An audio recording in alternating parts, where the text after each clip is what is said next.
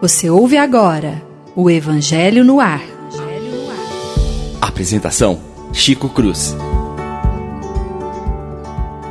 Muito bom dia, prezados e queridos amigos, rádio ouvintes da nossa rádio Idefran. Vamos levar até vocês mais um Evangelho no Ar.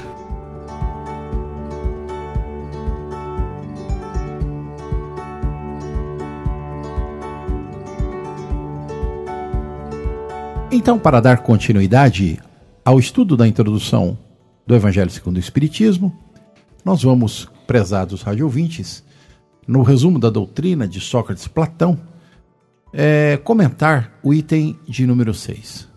Antes, porém, bom dia, Lívia, uma alegria estar com você.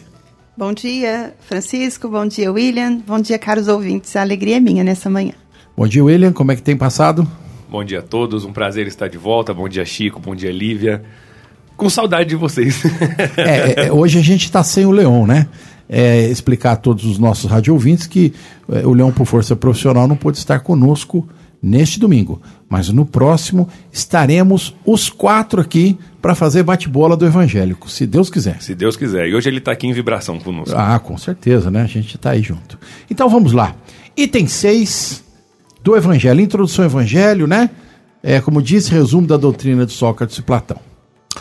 É, o item 6 diz assim: os demônios, lembrar sempre que a palavra demônio do grego, gênio, daimon, não tinha o significado que tem para nós hoje. Os demônios preenchem o intervalo que separa o céu da terra. São o laço que une o grande todo consigo mesmo. A divindade não entra em comunicação direta com o homem, e é por intermédio dos demônios que os deuses se relacionam e conversam com ele, seja durante a vigília, seja durante o sono. Eis aí o princípio né, é, do resumo doutrinário. E aí o Kardec dá aqui uma pequena explicação que a gente vai comentar em seguida. A palavra daimon, da qual se originou o demônio, não era tomado em mau sentido na antiguidade, como é entre os modernos não se dizia exclusivamente dos malfazejos, mas dos espíritos em geral, todos entre os quais se distinguiam os espíritos superiores, chamados deuses, e os espíritos menos elevados ou demônios, propriamente ditos, que se comunicavam diretamente com os homens. O Espiritismo também diz que os espíritos povoam o espaço, que Deus só se comunica com os homens por intermédio de espíritos puros encarregados de transmitir sua vontade, que os espíritos se comunicam com eles durante a vigília e durante o sono. Pela palavra demônio, substitui a palavra espírito e terás a doutrina espírita. Coloque a palavra anjo e terás a doutrina cristã. Lívia, vamos começar com você hoje. E aí, que, que você tem a dizer para nós a respeito dessas colocações da doutrina de Sócrates e Platão? Que são conceitos muito interessantes, mas para serem apreendidos na sua totalidade, é necessário se distinguir como é que o termo demônio, daimon, era utilizado na antiguidade. Porque no presente ele ficou associado a uma conotação pejorativa da personificação do mal. E se nós entendermos esse termo como no presente o entendemos, não conseguiríamos penetrar o alcance do pensamento socrático. Daí, então, primeiro ponto, pensar como Kardec esclareceu, que no passado, na antiguidade, esse termo não se referia às entidades malfazejas apenas, se referia aos espíritos, se nós fôssemos fazer uma transposição para a doutrina espírita. Então, a profundidade do pensamento se torna muito grandiosa. Por quê? Partindo da ideia de que há uma distinção entre alma e corpo, a alma é imortal, então, esse, esse ser imortal permanece em algum lugar após a morte do corpo. E, e nesse lugar, então, povoado pelos espíritos, há essa ligação com a divindade. Por quê? Nós temos tanto os espíritos de posição mediana, quanto aqueles que já adquiriram a posição da angelitude e Deus se comunica com os homens através desses emissários. Perfeitamente. Chico, mais uma vez, que explanação, né? Que orgulho. Que, que, eu só tenho que agradecer estar aqui mais uma vez, viu? Ainda mais com a nossa irmã Lívia aqui. Aqui para mim hoje vai ser uma aula. é, tá gostando, né? Não, só complementando ao que ela colocou, essa questão, esse nome, né? A, a etimologia da daimon, né? Ela é até pré-socrático, né? Porque ela vem da terminologia pagã. Porque daimon, na terminologia pagã que, ela, que, que foi colocada, ela se colocava como um princípio inteligente. Quando nós falávamos em espíritos, bem antigamente, bem antes do período pré-socrático, nós falávamos das, da daimon que existia em cada um dos seres. E isso era religião pagã. Você está querendo dizer o seguinte, que os pagãos enxergavam a palavra daimon como alma, aquele que está é, no corpo, fora do corpo, é isso, Livre? Você acha que, que, é isso? Que o meu, meu, meu pensamento está indo por aí? É, é por, mais ou menos por aí, não? É assim? Porque o Will está colocando uma coisa, a gente precisa esclarecer, o rádio ouvinte, né? Até hoje, as pessoas, os cristãos normalmente, não têm ideia da origem da palavra. Então todo mundo enxerga demônio, né? Aquele bicho feio, tudo. Só que lá na época do Sócrates, antes dele, como você colocou, como a Livre colocou, os pagãos, né, aqueles que não eram cristãos, ou que não eram, não acreditavam no Deus único, como os hebreus, entendiam, particularmente os gregos entendiam a palavra daimon, como você colocou, como o princípio inteligente.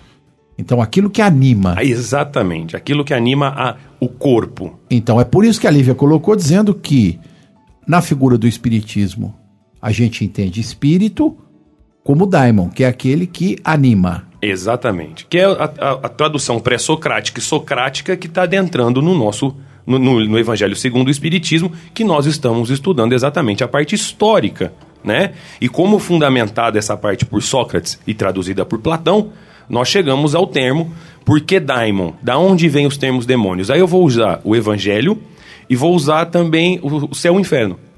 O homem, pela nossa inferioridade moral, nós somos muito bons para falar sobre o plano inferior mas somos péssimos para falar dos mundos felizes, porque poucos tiveram, ou nenhum, tiveram conhecimento disso. Então, quando nós traduzimos e viemos no decorrer da história falando sobre a daimon, o espírito, nós conseguimos traduzir isso como demônio. E depois, mais judiciosamente, a igreja fez favor de realmente trazer a característica disso. Mas nós sabemos, de acordo com o evangelho, de acordo com o céu e o inferno, que esses espíritos que nos cercam, sejam eles inferiores ou superiores, nada mais são do que nossos irmãos ou nós mesmos que já deixaram a carne. E quando a Lívia falou que nós nos comunicamos com Deus através desses espíritos, está no Evangelho segundo o Espiritismo. Está na Gênesis também. Que nós não temos capacidade ainda de conectarmos direto a Deus que isso é feito através de espíritos que vão diminuindo a intensidade. Quanto mais elevado são os espíritos superiores e vão transmitir uma mensagem para a humanidade, mais são utilizados outros irmãos desencarnados para diminuir a intensidade dessas energias superiores, para que nós possamos receber a mensagem divina. Allan Kardec teve o cuidado de fazer para nós, no livro dos Espíritos, uma análise da escala espírita, em que ele explica exatamente isso. São diversas posições evolutivas. E nessa gradação infinita, nós temos tanto aqueles que ainda estão voltados, mais propensos ao mal, quanto aqueles que já vão se liberando do mal para se sentirem mais voltados para as práticas de virtude, do bem proceder, e aqueles que estão na posição de seres angélicos, que seriam os ministros divinos, né? os embaixadores de Deus junto aos homens.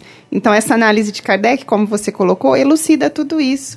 Aclara para o leitor, para nós que estudamos a doutrina espírita, a grandeza dessa dessa lição, a profundidade que ela encerra. E o mais importante, como isso está aqui no Evangelho, na parte introdutória. Como isso aqui nós estamos falando do período socrático. E eles já tinham as definições que Kardec trouxe quando a codificação do, do Espiritismo. É o que está colocado nos, nos itens anteriores a esse, né? Sócrates é a raiz do processo, Jesus é o tronco da árvore, né? Seus galhos, que foram espalhados com as doutrinas cristãs, e a doutrina espírita ficou com a frutificação, são os frutos, né? Então eu acho que essa metáfora traduz bem toda essa caracterização que nós temos entre Sócrates e Platão, 500 anos depois Jesus, é, 1800 anos depois Kardec, né? E a doutrina espírita. E a cada tempo o seu conhecimento. Nada pode ser é, pulado, saltado, né? E a gente tem percebido, cada dia que a gente estuda mais a doutrina, a gente percebe o quão sábio é essa, esse posicionamento que a gente encontra. a gente vê que conforme as sociedades humanas foram crescendo, se aprimorando, é, os seus níveis intelectuais de conhecimento, emocionais, psíquicos foram se aclarando, se esclarecendo, é Deus, na sua imensa bondade, através de Jesus e os espíritos superiores, foram traduzindo isso em, em, instruções, em conhecimentos cada vez mais depuradas, né? Porque a gente vai crescendo, vai evoluindo e é um processo, né? Demora aí dois mil, três mil anos, mas a gente aprende, né? A coisa vai. É mais ou menos por aí. Exatamente. Só, só a fim de finalizar esse tópico, é para deixar claro que pelo menos no que eu já li, já estudei, todas as religiões, sendo elas pagãs ou das religiões do mundo antigo que nós trazemos, todas acreditam na Daimon, no, no espírito. Seja algumas reencarnacionistas, outras não, mas todas, inevitavelmente, acreditam no fim inteligente. É, é verdade isso. É interessante a gente parar para fazer um estudo geral da história da humanidade. Os chineses, os persas, os hindus, é, todas as antigas civilizações tinham um pezinho nessa, nessa ideação de espírito fora do corpo. Uns mais, outros menos, uns para lá, uns para cá, mas todos tinham uma ideia a respeito disso. É, e o que mais assim assusta, né, é que apesar do povo judeu ser o único monoteísta no processo que acreditava num único Deus, era o que menos tinha noção de espírito fora do corpo. Né? Eles, não, eles não conseguiam ter essa. Eles tinham uma rara concepção disso, né?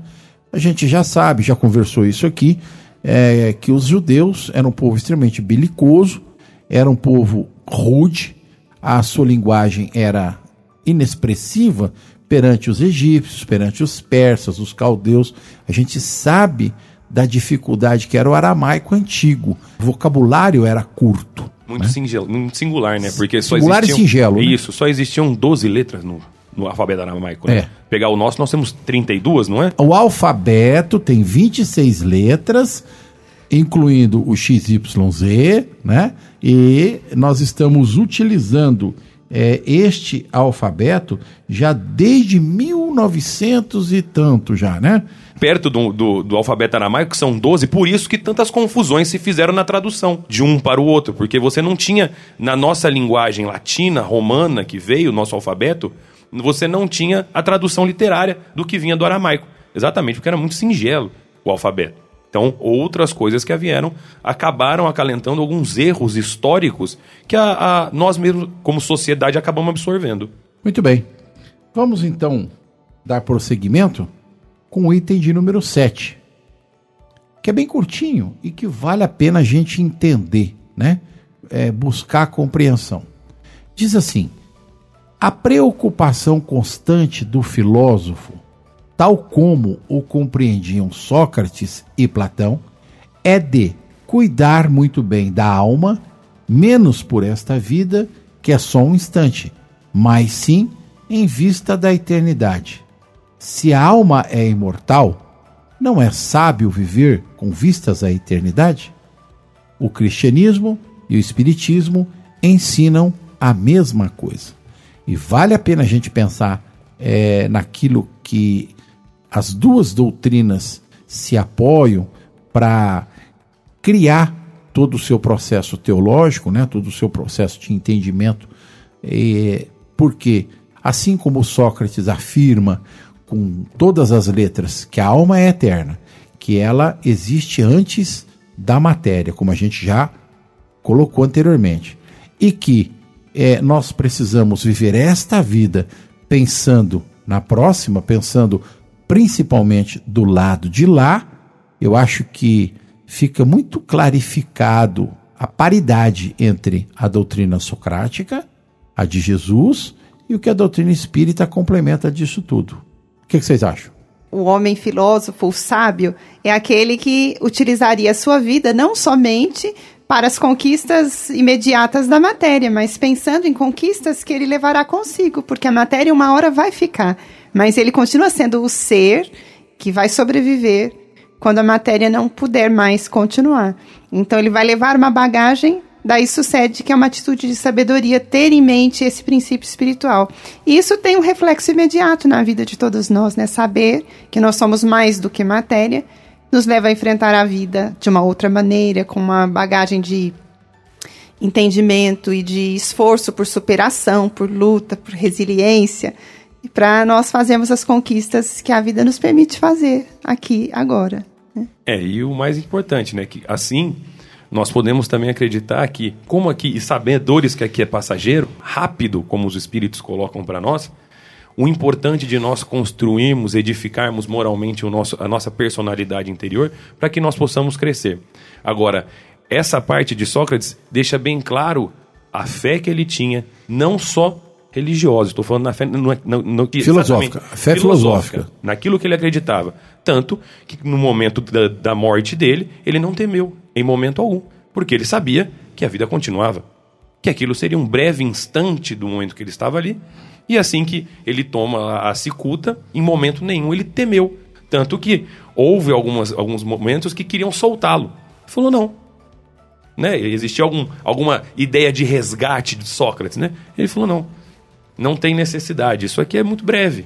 E ra rapidamente eu estarei em espírito para você ver a, a, a, profundidade desse ser que encarnou na Terra há dois mil anos atrás, né?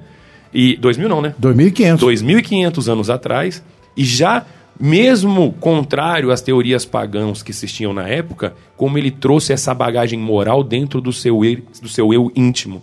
Né? E acreditando nisso, nem no momento temeu a morte. Agora, nós, que somos tão pequeninos. É, na realidade, eu acho que assim, não é uma questão de pequenez. Né? É, quando você fala em pequenez, a gente entende que é pequenez moral. Isso. É, a gente precisa, como cristão, perceber, entender e não temer a morte. Eu acho que esse é um processo que ainda hoje a cristandade como um todo tem dificuldade para entender que Jesus dizia: "O meu reino não é deste mundo". Então, se não é deste mundo, é do reino do outro lado. E nós tememos entrar no reino de Jesus. Nós tememos a morte. A morte, é, no meu ponto de vista particular, assim, é, o que, que é difícil encarar? Toda grande dificuldade ou obstáculo que seja, a gente tem alguma temeridade para encarar. Mas, pelo conceito cristão da qual nós fomos criados, estamos é, literalmente estigmatizados com ele, né? É, nós não deveríamos temer a morte. Por que, que a gente tem tanta dificuldade para encarar a morte se lá em Sócrates, em Jesus e dentro da doutrina espírita fica clarificado essa fala de que melhor cuidar bem da alma do que dar tanta importância a essa vida. Exatamente por isso. Porque dentro, concluindo a nossa pequenez, nós passamos a vida inteira correndo atrás de coisa que nós não vamos levar daqui. É bom, isso é verdade. Todos nós já sabemos disso. Não é, Lívia? A gente já sabe disso. Né? E é muito interessante pensar que com o pensamento espírita há um clareamento desse depois e da importância do agora. Porque a doutrina espírita faz exatamente isso. Ela descortina para nós que continuamos. Então, é um processo. Interrompe-se na matéria, mas nós continuamos a nossa jornada onde? No, no mundo espiritual, em cidades, localidades que nos oferão, oferecerão é, condições de progresso. Mas se de um lado a doutrina espírita nos mostra que nós continuaremos depois, ela nos ensina a valorizar o agora, o presente, como processo de crescimento, porque o depois é consequência desse agora. Um agora bem vivido, bem aproveitado, nos permite continuar bem depois. Então é de uma grandeza muito grande essa reflexão. O que a gente planta aqui na vida material, tanto na, na parte boa quanto na parte ruim, a gente vai colher o efeito lá na frente. É por isso que Sócrates, neste momento aqui, falou: olha, vamos dar valor às coisas da alma nessa vida, não às coisas materiais. As coisas da alma são o conhecimento, todo o bem que eu posso fazer pelo próximo, é tudo aquilo que eu não faço de errado, porque tem gente que fala assim: "Ah, eu faço bem". Só que a língua é grande, o zoião é grande, né? A mão é grande.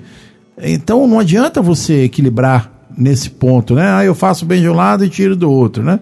O que a gente precisa fazer é entender a necessidade que nós temos enquanto espíritos no processo evolutivo que esse momento da matéria é o melhor que nós temos e que nós devemos aproveitar integralmente, fazer o melhor de nós, porque lá no futuro eu vou olhar para trás e olha, eu estou colhendo o que eu plantei.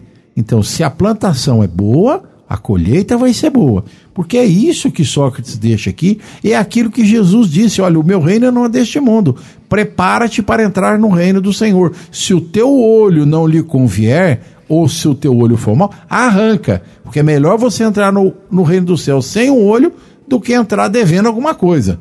Pelo menos é essa a, a, a leitura que a gente faz. Exatamente. E para não ter erro, basta seguir os dois mandamentos que Jesus nos ensinou. É, é verdade. Amar a Deus sobre todas as coisas e amar ao próximo como a nós mesmos, que ninguém vai ter erro. É. Exatamente.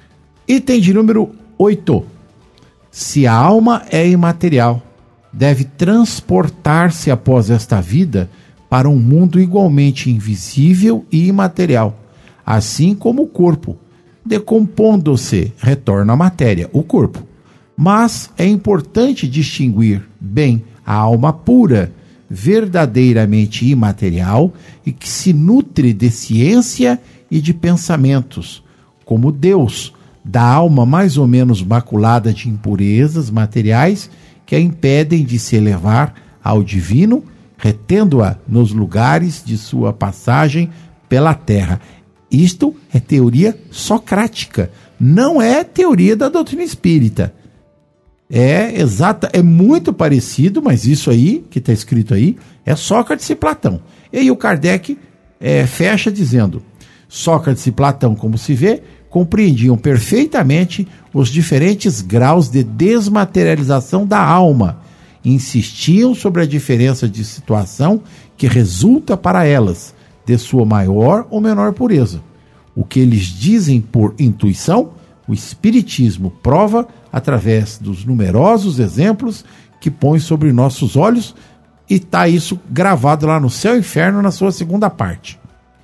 Interessantíssimo. Novamente, esse pensamento me remete ao livro dos Espíritos, a escala espírita, e me faz pensar no esforço que Kardec fez, é, vendo de perto esse universo da realidade espiritual nas evocações que se encontram na revista espírita. Cada diálogo de Kardec nos mostra como varia ao infinito essa posição do indivíduo, porque ele dialogava com espíritos de diversas posições, que na Terra tinham sido pessoas de poder, mas que não desfrutavam da paz de espírito no mundo espiritual, outros que tinham sido grandes pensadores e que fizeram um processo de crescimento, e aqueles que se apresentavam como os que já dispunham de felicidade e de paz pelo bem que fizeram, pela virtude que conquistaram, pelo exercício do progresso que eles haviam se permitido e fomentaram também.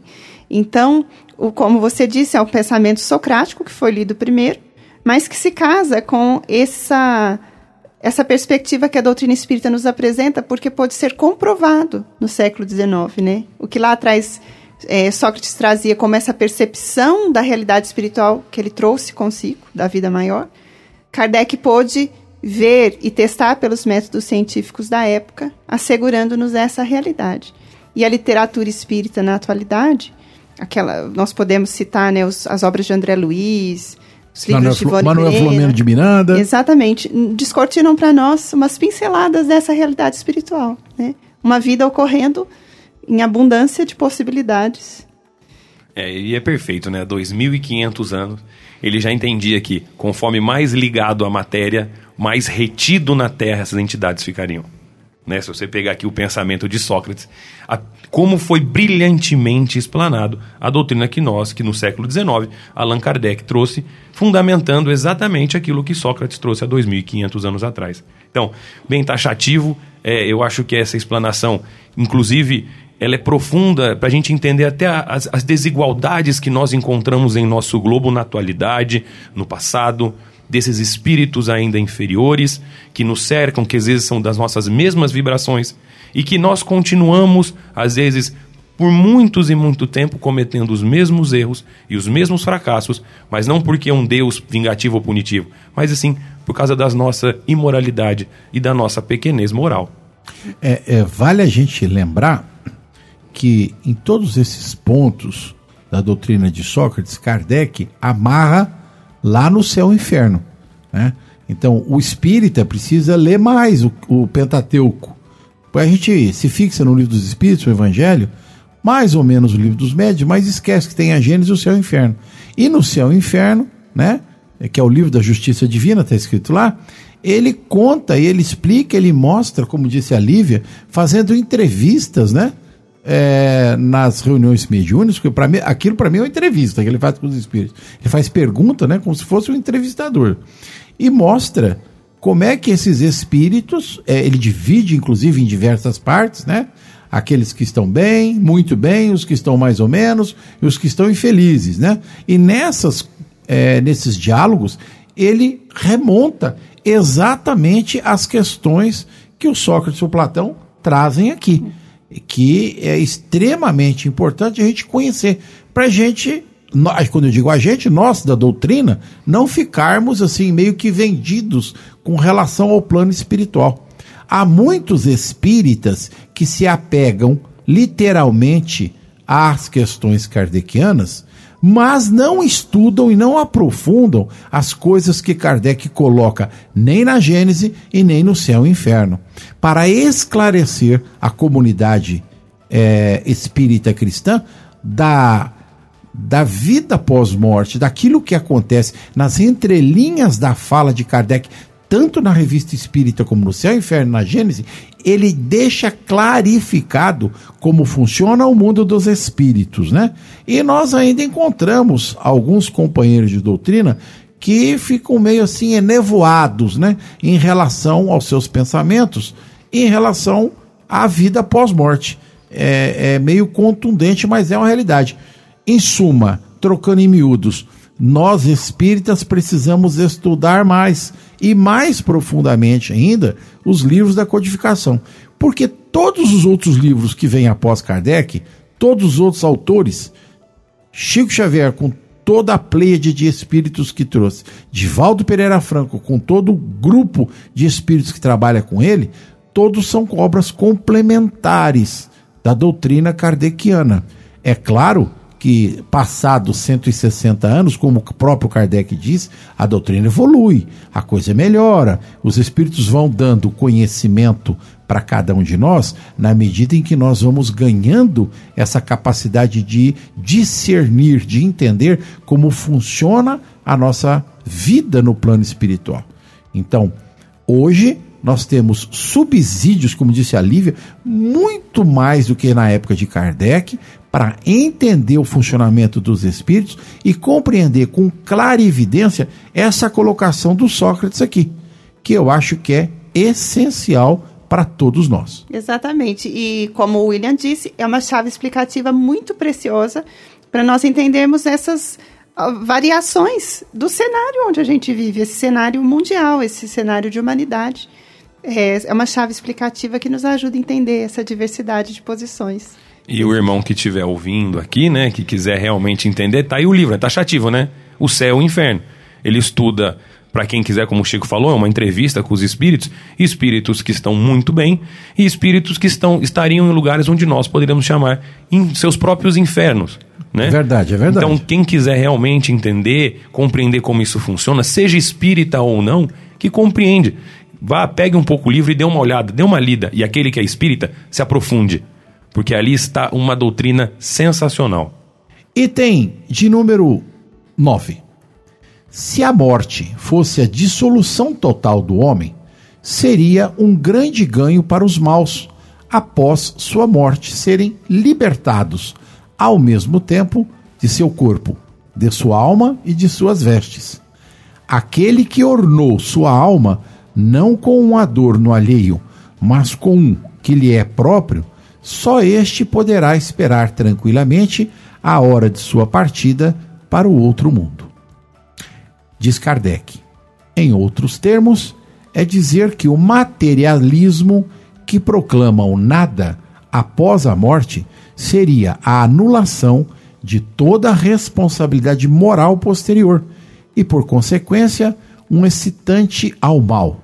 Que o maldoso tem tudo a ganhar com o nada que o homem que se despojou dos seus vícios e se enriqueceu de virtudes pode só esperar tranquilamente o despertar na outra vida.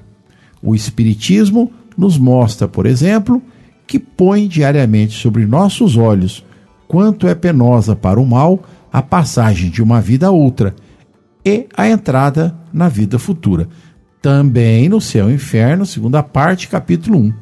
E essa fala do Kardec é, elucida a fala do Sócrates, né?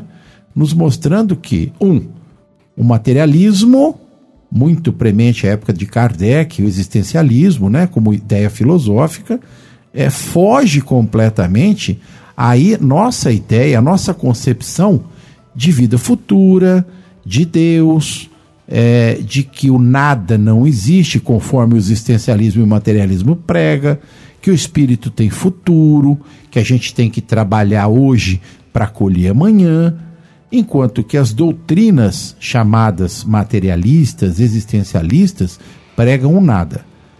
O nada possibilita, como ele diz, o mal, porque aí ninguém tem responsabilidade de coisa nenhuma. Posso fazer o que eu bem quiser, o que eu bem entender, do jeito que eu quiser, prejudicando quem quer que seja, que não vai acontecer nada comigo mesmo.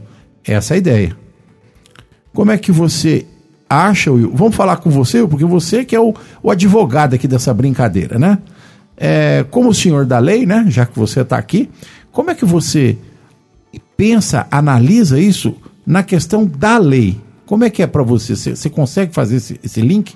É, o, vou trazer o pai, acho que o pai do materialismo, por tudo que eu já estudei e conheço, infelizmente, não vou mexer com política, porque aqui nós não estamos para isso, mas se você parar para falar é, juridicamente, historicamente, o pai dessa ideia materialista é Karl Marx.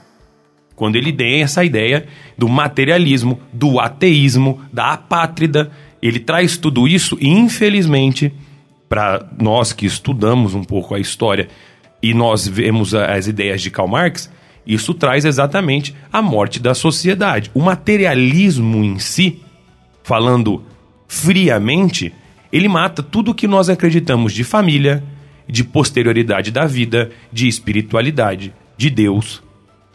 E graças à espiritualidade maior, essas ideias não, não se difundiram, né? Aqui pelo mundo. Infelizmente, ainda há alguns lugares do mundo, poucos, a minoria, que acreditam que essa ideia materialista, que essa ideia de Karl Marx ainda pode ser feita entre, no nosso globo. Mas nós estamos vendo aí provado que onde há países que usam ainda essa ideia, né, que vem marxista, infelizmente a população passa por uma miséria absurda. Por quê? Porque o materialismo, ele leva embora tudo aquilo que nós entendemos como Deus, como espírita, como imortalidade da alma, como sociedade e como família. Interessante que na análise que Sócrates faz, aqui no item que foi lido, a noção do nada prejudica o senso de responsabilidade do indivíduo. Porque se o nada é o vai ser aquilo que nós encontraremos, em tese, nessa noção materialista, depois da morte, então aqueles que agiram no mal, que criaram problemas, impedimentos e dificuldades, para eles seria uma benção se deparar com nada, porque eles não seriam responsabilizados pelos enganos cometidos. No entanto, a doutrina espírita nos aponta, e o pensamento socrático também, que a vida ela é regida por um senso de justiça, de equanimidade muito grande, que o indivíduo ele é responsável pelos próprios atos. Aqui eu me lembro também do conceito do Cristo, a cada um segundo as próprias obras. Não é segundo as obras alheias, é segundo as próprias. Então, o indivíduo tanto é responsabilizado pelos enganos cometidos porque precisa corrigir. Essa é a lei da vida. Perante aquilo que nós aprendemos com a doutrina espírita, o mal deve ser corrigido com o bem. Então, o indivíduo que se equivocou, que enganou, que não cumpriu deveres, ele tem chance de voltar para aprender a fazer direito, para corrigir.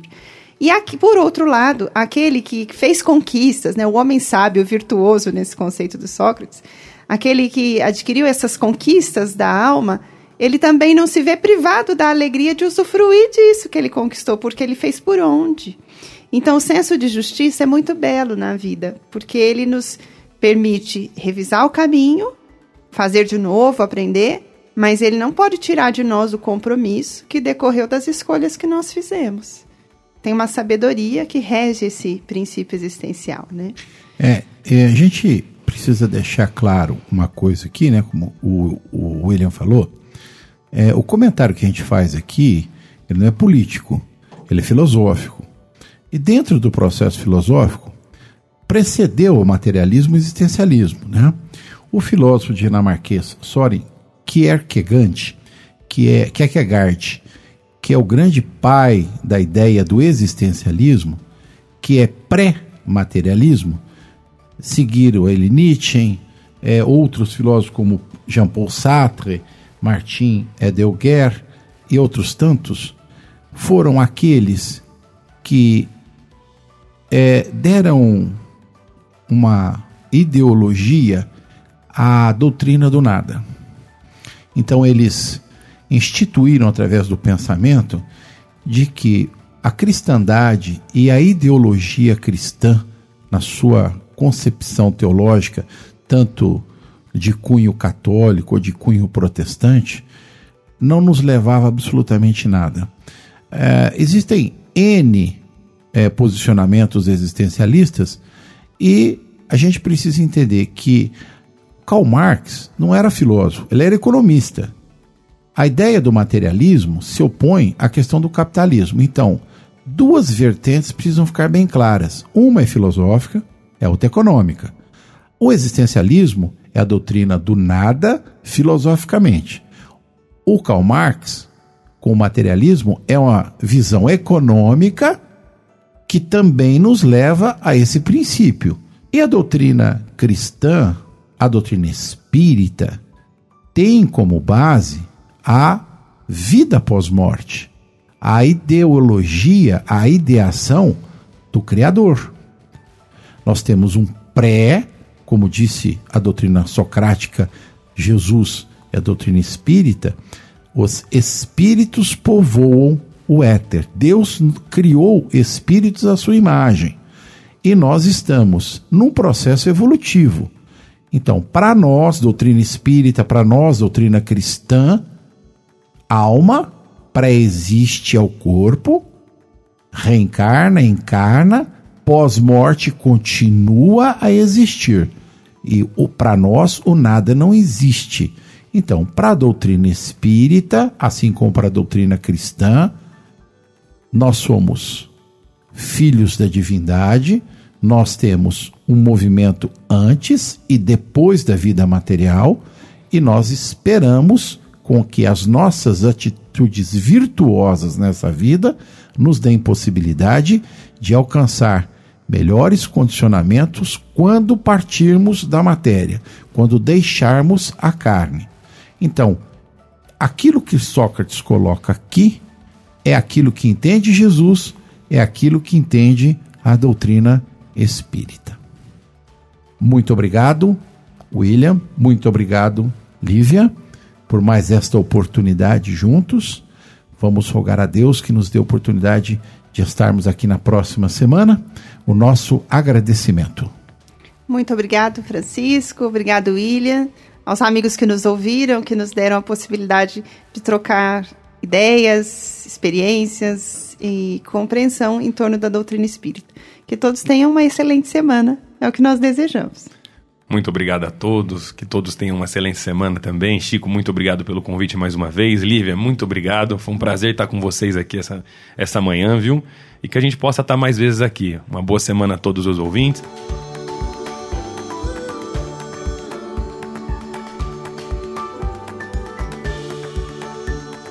Extremamente agradecidos a Jesus pela oportunidade, extremamente agradecido aos rádio ouvintes que nos prestam preito da sua atenção. Deixamos aqui o nosso bom dia, desejando uma excelente semana a todos os amigos. Com as bênçãos de Jesus, o nosso abraço. Até a próxima semana.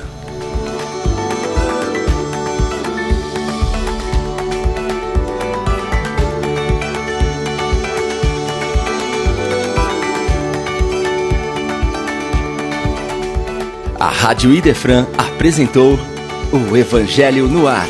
O Evangelho no Ar.